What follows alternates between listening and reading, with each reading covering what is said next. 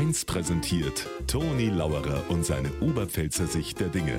Immer werktags kurz vor 1 im Regionalprogramm für Niederbayern und die Oberpfalz auf Bayern 1. Die Heidelbeer-Saison ist ja fast schon wieder um. Jetzt steht die Pilzsaison hoffentlich vor der Tür.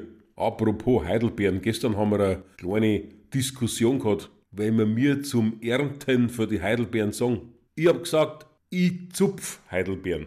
Der Rudi hat gesagt, ich brock Heidelbeeren. Der Erwin, Nobel wie immer, hat gesagt, ich pflück Heidelbeeren. Am extremsten war der Kari. Der hat gesagt, ich kauf Heidelbeeren.